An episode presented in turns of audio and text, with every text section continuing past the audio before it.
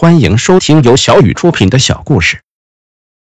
标题：莫名的恐惧感。自从那天用魔棒一挥，将四只会说话的鼠变成了马车和车夫，去帮忙救灰姑娘之后，已经过了一年了。凡界没什么异常，唯一奇葩的就是本家属和邻居的黑猫。其实这也没什么大惊小怪的。如今的世界，原本是天敌，转眼成了好友结结闷，很正常。已是秋高气爽，金秋时节，我们家虽然不能和远处连绵起伏的群山峻岭以及近处那宛如明镜的清澈溪流媲美，但也有直冲云霄的参天大树。随着秋风洒落下它那成熟的秋叶，给绿地铺上了一层金色的地毯。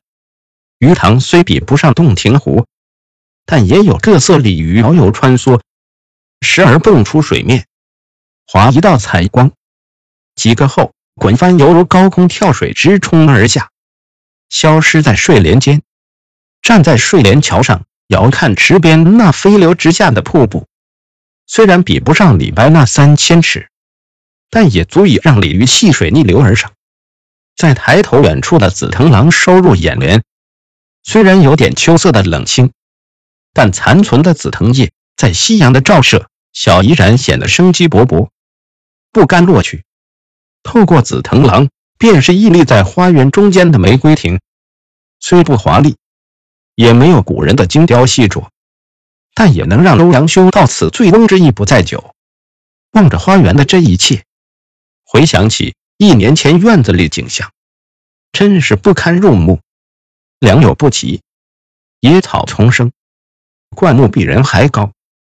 不明白了，古人会把这些比喻为枝叶茂盛、乘风连片、郁郁葱葱，再加上高低不平的草地，一不小心会踩入坑里，一目荒凉，连鸟都不愿意飞过。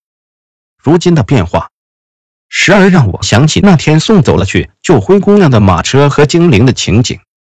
自那以后，脑子里便开始有了改造花园的想法，逐步构思起花园的布局和框架。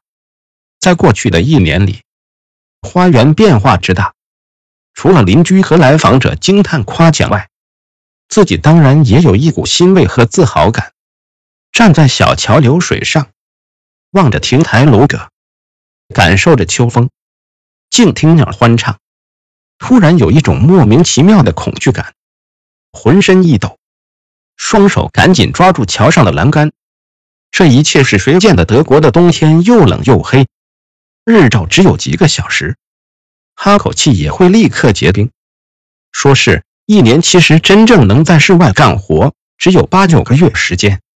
我只是一个寒窗几十年的书生，一个为生存要上班的人，一个有腰间盘突出的人，是我干的吗？一百多个地基柱子。靠双手用重锤砸入土里，不能歪，而且还要和其他柱子保持在一条直线上。还有更难的切角，几百条木杠子和木板长短的精确计算，成千上万的螺丝。想到这里，不得不让我怀疑，这一切不可能是我做的，一定是有什么附体。难道难道是灰姑娘的精灵在高维空间一挥手，给了我灵感和力量？如果是这样，期待会说话的小老鼠们和精灵能再次出现。